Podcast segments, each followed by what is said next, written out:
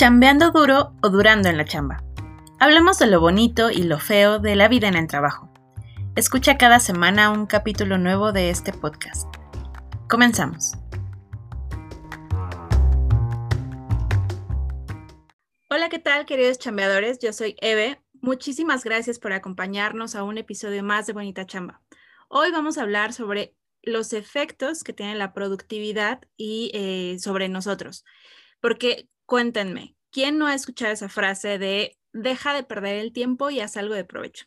Esto ocurre cuando leemos, cuando vemos una peli, cuando nos acostamos a descansar o para ser más específicos, cuando hacemos algo que no está ligado literalmente a aumentar nuestra productividad salarial, o sea, ganar dinero. Esto nos lleva a pensar a, debo pedir vacaciones cuando hay tanto trabajo, está bien si salgo con mis amigos en lugar de adelantar un reporte, debería pagar ese curso de acuarela o mejor invierto mi tiempo en, en pagar algo pues para mi trabajo, ¿no?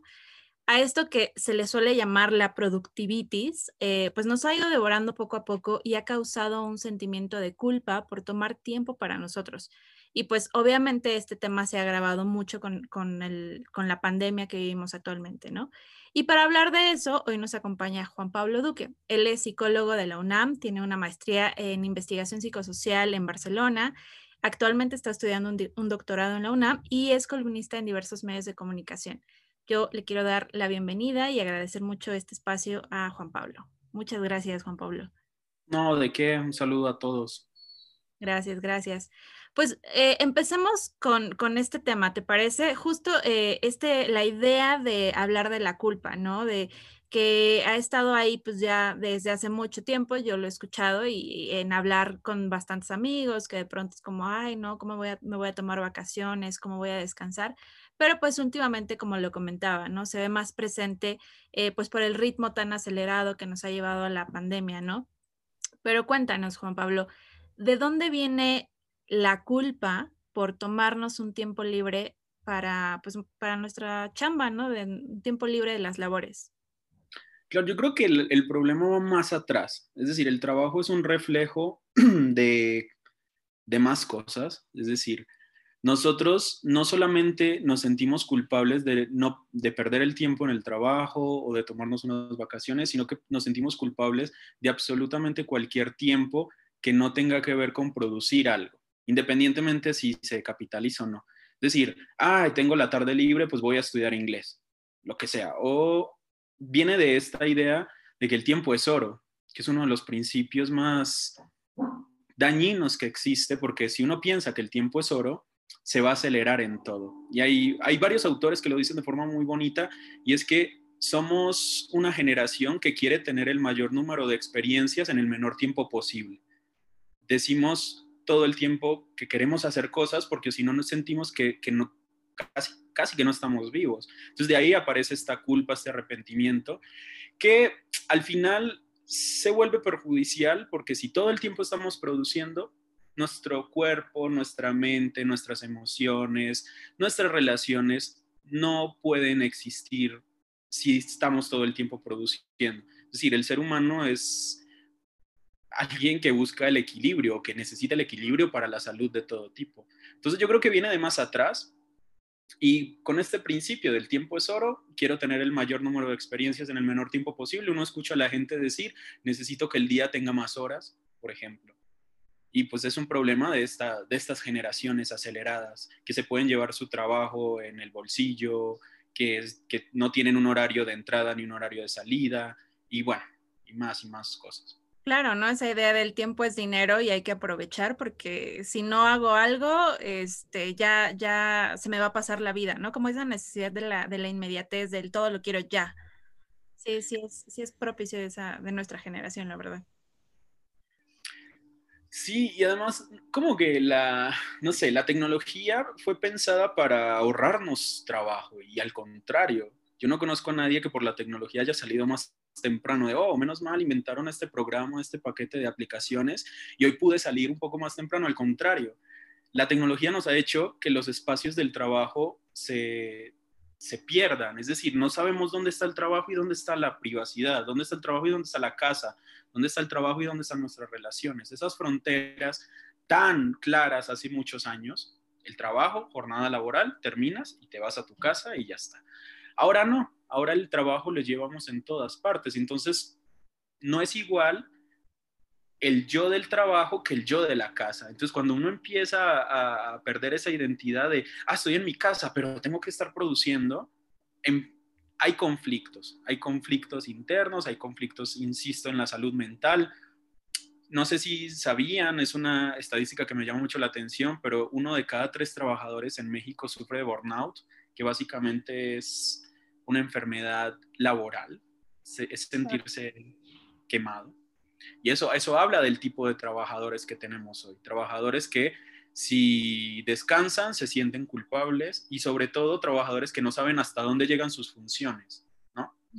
Claro, claro, porque no, no, no se marcan eh, los límites, ¿no? Esto que dices, definitivamente, eh, creo que esto es algo que ya estaba, que, se veía desde hace mucho tiempo, se ve desde hace mucho tiempo, pero obviamente el tema del teletrabajo, lo ha vuelto muchísimo más visible, ¿no? Justo el hecho de que literalmente tu casa se volvió tu espacio de trabajo y no hay, no hay horarios laborales claros, no hay funciones claras, como lo dices muy bien, que todo el mundo le toca hacer de todo y todos reaccionamos ante la crisis, pero francamente hoy a un año de que estemos eh, eh, pues terminando, bueno, sigamos con la pandemia y que sigamos en casa, pues no se, no se han desdibujado nada de estos eh, espacios, ¿no? Continúan eh, de la misma forma, incluso un poco peores, ¿no? Porque al final es justo este burnout del, oye, ¿y cuándo voy a descansar? ¿No? Particularmente me ha pasado y tengo amigas que, que, me dicen, oye, es que no sé si voy a pedir vacaciones porque pues sigo en mi casa, este, ¿qué van a decir? Pues no sé, ¿no? Es como, oye, pero no necesitas unas vacaciones para irte a la playa, literalmente pues es un descanso que necesitas, ¿no? Pero es esta culpa que, que nos, que, nos, que nos come, ¿no? Y justo, justo eso, ¿no? Em, de, de las consecuencias que mencionas, ¿por qué podríamos decir que es importante parar?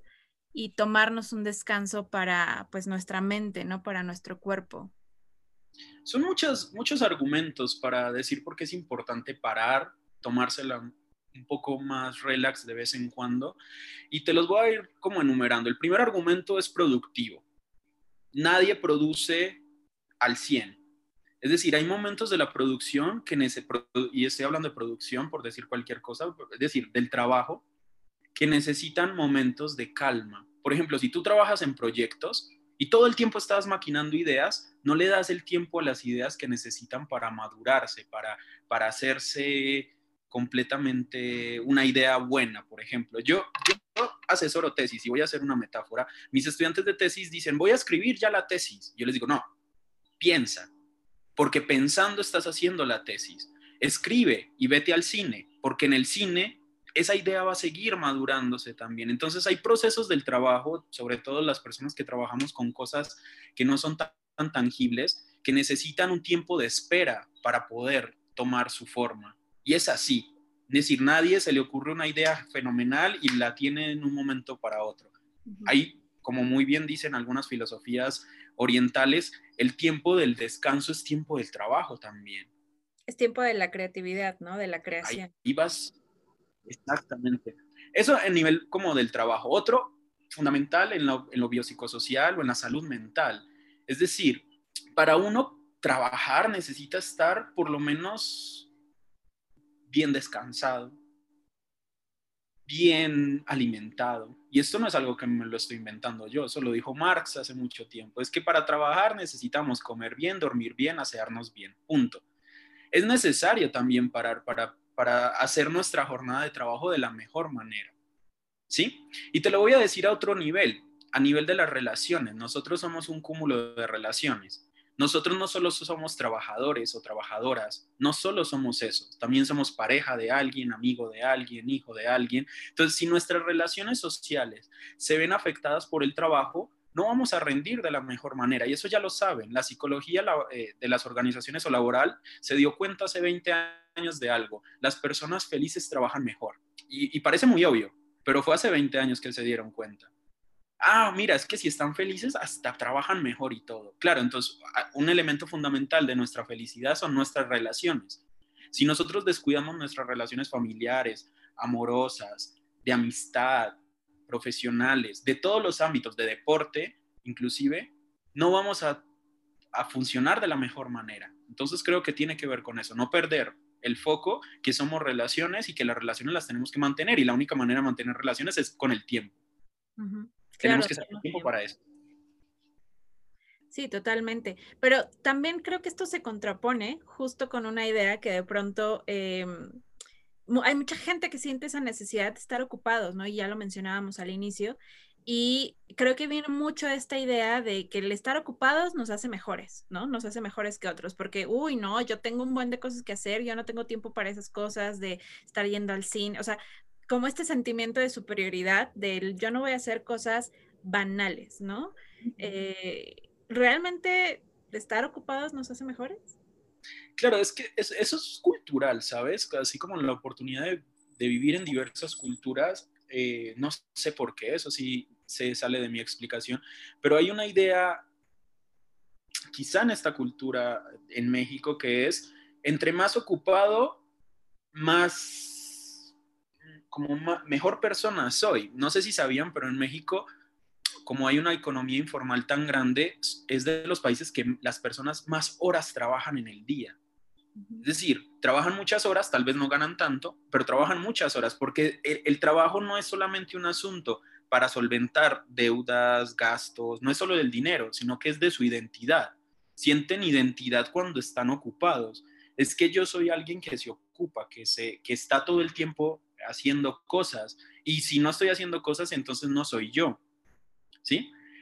Tiene que ver con la cultura, y, eh, insisto, esta idea que te enseñan desde chiquito de trabaja, trabaja, trabaja, trabaja, trabaja, ni siquiera pienses en otra cosa sino en trabajar, se va, va generando este grupo de personas que sienten que su identidad depende del trabajo. Porque de verdad es así. Y, y les pasa, se jubilan, y esto me ha tocado verlo, se jubilan y se deprimen, y claro, no saben hacer otra cosa que trabajar, ¿no? Nunca dedicaron como ese espacio. Sí, o sea, eh, pasa, ¿no? Con nuestros papás, nuestros familiares ya más grandes, sí, sí, totalmente, como ya están grandes y es como, no, no, no, yo tengo que seguir trabajando. Y, y llega un punto en el que, bueno, a mí me pasa, ¿no? Yo lo veo y digo, híjole, yo no sé si yo quisiera seguir trabajando a, cierta edad o, o incluso, pues ahora, ¿no? Yo no sé si quiero trabajar un domingo porque pues, es mi día de descanso, pero siento la culpa, ¿no? De, híjole, es que otras personas yo veo que sí lo hacen y veo que pues, en lugar de estar, este, no sé, este, viendo una peli, leyendo un libro, están tomando cursos y, y así devoran la información y, y es como el sentirse de que están haciendo, haciendo algo, ¿no? En alguna ocasión platicaba con con mi jefe y le decía, no, yo a mí me encanta este, usar mis fines de semana para leer, ver pelis este, y hacer otras cosas, ¿no? Como tomar otras clases de, de acuarela, de dibujo y así. Me decía, no, no, no, yo los libros que leo siempre son eh, para de liderazgo, para pues todo lo que le pueda servir para el trabajo, ¿no? Y yo así, pues está, está bueno, pero no, no coincido tanto, ¿no? Pero sí sentí como ese ligero sentimiento de culpa de, híjole, yo no estoy haciendo eso, estoy mal. ¿no? Y, y, si es como el, también la onda de, compararte, ¿no? Y compararte con tus papás, con las otras generaciones y, y pues eso, ¿no? Como no saber si estás bien o mal.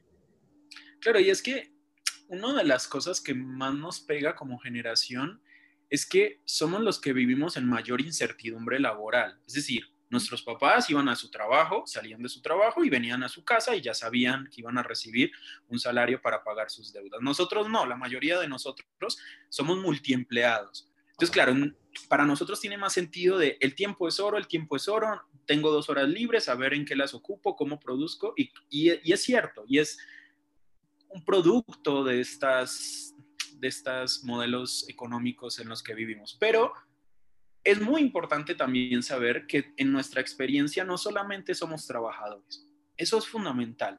A mí me toca en consulta como psicólogo personas que llegan y dicen, es que soy muy feliz en mi trabajo, muy feliz en mi trabajo, pero no tengo amigos, no tengo con quién salir los fines de semana, tengo el dinero, pero no tengo con quién. Entonces es eso, es no puedes cultivar solo una parte de tu personalidad, porque claro que tenemos que trabajar, necesitamos subsistir.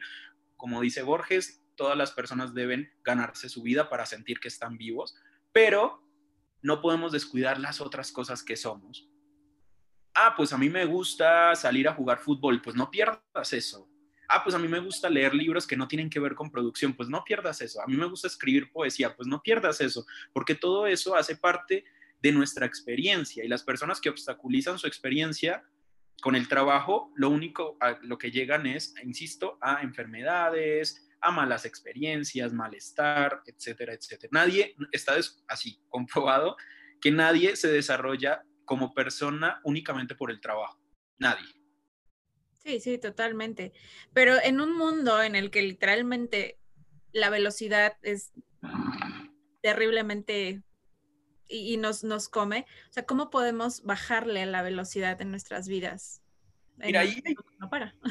es un debate y aquí sí va a ser un poco más profundo o especializado, porque es un debate que existe en la sociología sobre la aceleración. ¿Qué hacemos en este mundo acelerado? Y entonces la respuesta siempre es vaya, vayamos más lento, vayamos más lento, miremos el cielo, disfrutemos de los instantes. Yo hago parte de una corriente que dice, no, no, no, la aceleración no se combate con esto, porque ya somos acelerados. Se combate con otro tipo de aceleraciones es decir, eres acelerado en el trabajo, busca acelerarte en tu ocio. Tienes dos horas libres, ve al cine. Tienes una hora libre, piérdela en TikTok. Consume toda la información que quieras. Es decir, somos acelerados y eso es una cosa que no podemos cambiar, pero tal vez hay aceleraciones que nos benefician. Yo, qué bueno acelerarme viendo partidos de fútbol, me encanta. Y si puedo verme cinco, pues genial. Entonces, claro, otra respuesta que encontrarías es, no, vamos más lento, mira el cielo, disfruta el instante, el aquí el ahora, que eso es una respuesta. Yo diría, acelerémonos, pero de otras maneras. Aceleremos, aceleremos mucho en cosas que nos gustan, no solamente en nuestro trabajo. Si a ti te gusta, no sé, el arte, pues ve cinco museos el sábado. No sé eso, consume todo lo más, todo lo que puedas de cosas que te gusten también. Usar la aceleración a nuestro favor, porque somos una generación acelerada. Nosotros, por ejemplo, no sabemos extrañar, porque todo está a la vuelta de un mensaje. ¿sí? Las generaciones de los abuelos se iban de viaje y se mandaban una carta cada mes. Entonces vivieron eso del extrañar. Nosotros no sabemos qué es eso porque la persona siempre está disponible en el celular. ¿sí? Entonces es como aprendamos que vivimos en otra época y por ende usémosla a nuestro favor. Claro, ¿no? Porque, o sea, es realmente imposible desacelerar, porque estamos, no, es ir en contracorriente y, es completamente imposible. O sea, en un mundo tan acelerado, no puedes ir lento. no, inclusive, inclusive las respuestas a mí me parecen clasistas. Las personas que te dicen, oye, ve más lento, pues tienen su vida resuelta. Claro. Es claro que es muy fácil ir lento. Si yo soy pensionado y tengo una superpensión y además gano tanto dinero, pues claro que puedo ir lento. Pero nosotros como generación no, la mayoría no. No tenemos casi nada. Entonces nosotros tenemos que ir rápido. Ahora, que lo, a lo que vayamos rápido sea algo que nos nutra también en otras cosas. ¿Sí? Y ojo, hay que perderle el miedo al sinsentido. Es decir, si perdemos un día haciendo algo, no pasa nada, un día no pasa nada es, eso. Yo creo que el sinsentido hay que volverlo a abrazar como algo que nos protege de, esta aceleración tan, no sé, como tan, tan enfermiza. Tan voraz. Sí, sí, totalmente. Eh, y, creo que esto va completamente ligado a, a, esta parte de la productividad sana, ¿no? Cómo podemos ser productivos de manera que no nos afecte emocional y físicamente marcando límites para, eh, sin llegar como a esta onda de la, de la procrastinación, ¿no? Porque está bien este, tomarte un día de ocio, pero ya si te tomas una semana y pues tener que hacer otras cosas ya está, no, está tan, tan cool, ¿no? Entonces, ¿cómo, cómo llegamos a, a, ese punto medio, ¿no? De cómo podemos ser productivos de manera sana. Ahí la única respuesta está en uno mismo. Es decir, te pueden imponer fechas, te pueden imponer modos, etcétera, pero uno mismo puede determinar qué es lo que necesita para ser productivo sanamente, ¿sí? Es decir, hay personas, no todas las personas tenemos el mismo ritmo de trabajo. Hay personas que necesitan algo más, hay personas que necesitan menos. Y ojo, que es un asunto complejo porque es conocerse. Y hoy estamos en un mundo que evita conocerse. ¿Tienes tiempo libre? Pues mételo en cualquier cosa menos en pensar en ti. ¿Tienes dinero? No, no vayas a terapia, que eso no te sirve. Mejor ve a Six Flags. No sé, es como, para llegar a la productividad sana necesitamos primero conocernos y vivimos en esta sociedad donde eh, todo el tiempo evitamos conocernos. Estamos en una sala de espera donde tal vez nos ponemos a pensar en nuestros recuerdos y sacamos nuestro celular a ver videos. Es decir, cualquier cosa que nos evite enfrentarnos a nosotros mismos lo vamos a usar. Entonces yo creo que ese sería un muy buen paso para uno conocer su productividad sana y saber cuándo está procrastinando y cuándo no, que la procrastinación es súper mala para muchas cosas. Por ejemplo, mucho de, la deserción escolar tiene que ver con eso, con las personas que no saben organizar sus tiempos. Entonces al final fracasan en esos proyectos escolares. Pero la única solución, creo yo, es el conocimiento de uno mismo. El conocimiento de uno mismo serio, profundo, riguroso, ojalá acompañado de profesionales, para darse cuenta qué es lo que le gusta, qué es lo que no le gusta, qué le hace bien, qué no le hace bien. Porque aunque pensamos que nos conocemos mucho, fíjate que, fíjate que a, mí en la terapia me llegan muchas personas que dicen, yo soy así, yo soy así, yo soy así, yo soy así. Y en el momento en el que uno les hace una pregunta, bueno, ¿y no te gustaría ser diferente? Ah, sí, todo el tiempo he querido ser diferente. Entonces, ahí está, como esa, esa exploración del, del, yo o del, de uno mismo vale la pena para todo, para la productividad, para las relaciones amorosas, para la amistad, etcétera, etcétera. Claro, totalmente, ¿no? Y, y es que es eso, ¿no? Que, que siempre le rehuimos a, a, hacer todo menos, o sea, hacer todo lo que tenga que ver con otras cosas, menos con nosotros mismos. Y eso es totalmente cierto y tiene que ver mucho con, con cómo priorizamos a lo mejor, ¿no? De, de, esto del tema de la organización de nuestro tiempo, ¿cómo vas a priorizar? Si en tu trabajo vas a priorizar en ti, vas a priorizar en tus amigos, vas a priorizar pues, en las cosas que, te gustan, ¿no? Y tiene mucho que, ver con la parte de poner límites. Em, y bueno, ya para ir cerrando ahí, Juan Pablo, ¿qué, qué, cuáles son los tips así ya como para ir resumiendo que, que nos podrías dar para literalmente tratar de sentir menos culpa y tratar de aprovechar de manera sana nuestro tiempo? Vale, el primero es conocer nuestros deberes y obligaciones de forma realista. Es decir, cuando uno dice de forma realista es, ah, tengo que hacer un proyecto. Primero decir, ¿cuánto tiempo me va a llevar este proyecto? ¿Y cuánto tiempo de la, de la semana voy a, voy a necesitar para hacerlo? Porque acuérdense que hacemos otras cosas. Esto siempre lo digo. Claro, decimos, tenemos un proyecto, vamos a trabajar 12 horas en él. No, tal vez no. Voy a trabajar cuatro horas todos los días y entonces al final lo voy a lograr el último día. Es decir, ser muy realista en lo que necesitamos en términos temporales y lo que estamos dispuestos a dar. Porque es que es una mentira eso de que porque estamos en el trabajo queremos dar todo. No porque seamos vagos o cosas por el sino porque hacemos otras cosas. Es decir, una, no podemos vivir todo el tiempo, y habla muy mal de los trabajos, si todo el tiempo estamos en momentos de alerta, en, ah, ya hay un nuevo proyecto, hay que entregarlo ya, o listo, lo entregué. ¿Otra vez va a ser igual? No, no, no puede ser igual. Eso tiene que ser extraordinario, en algún momento puede pasar así. Tenemos que ser flexibles, porque no podemos vivir en el límite todo el tiempo. Lo otro que, lo, que recomiendo mucho es conocerse, conocerse. Yo, por ejemplo, de repente tengo mucho trabajo, pero sé que soy bueno en unas cosas y no soy tan bueno en otras. Entonces, en lo que soy bueno, puedo dar un poco más de flexibilidad en el tiempo. Y en cambio, en lo que no, pues ya sé que le tengo que dedicar cierto tiempo. Entonces, conocerse mucho, conocerse en algo que se llama metacognición, es cómo, cómo aprendo, cómo memorizo, cómo trabajo. ¿Sí? No, normalmente no reflexionamos en eso, trabajamos y ya, ni siquiera pensamos si, si lo hacemos rápido, lento, etcétera. Y, y por último, que me parece fundamental para, como estos tips, es no, si sientes culpa, págate tu culpa tú mismo. Es decir, ay, no, es que perdí un día entero y no, pro, y no fui productivo, págate tu culpa. Ah, ok, entonces me voy a quedar un día del siguiente mes estudiando esto. Es decir, que no, no pienses que otros te van a hacer pagar esas culpas, porque nadie te va a hacer pagar esas culpas. Eso todo lo, eso propio. ¿Sí? Entonces juega tú, negocia tú contigo mismo. Ah, oye, perdí tres horas de aquí, entonces voy a dedicar una hora a esto. Y entonces así la culpa va a ir bajando, porque es que la culpa es simplemente un sentimiento bastante, bastante profundo de arrepentimiento. Y básicamente con el tiempo laboral podemos jugar. Si fueran otras cosas, pues no. Pero con esto podemos decir entre nosotros mismos, ah, pues 12, 12 meses sin intereses y perdí mucho tiempo. Entonces, ¿cómo lo voy pagando? Pero insisto, pero yo me lo impongo. para que no sea un asunto tan, tan problemático. Y yo creo que se puede. Claro, claro. Y bueno, ya para, para cerrar ahora sí, eh, Juan Pablo, sé que por ahí tenías algunos libros de los que querías hablar, algo que quieras recomendarle a las personas que, que nos están escuchando, que, que, puedan leerlos, que puedan este, pues, eh, investigar un poco acerca de este tema si tienen mayor interés. Hay muchos, hay muchos, muchos libros. Me gustaría recomendarles uno, básicamente, que a mí me parece maravilloso, se llama Alienación y Aceleración de un autor alemán llamado Hartmut Rosa.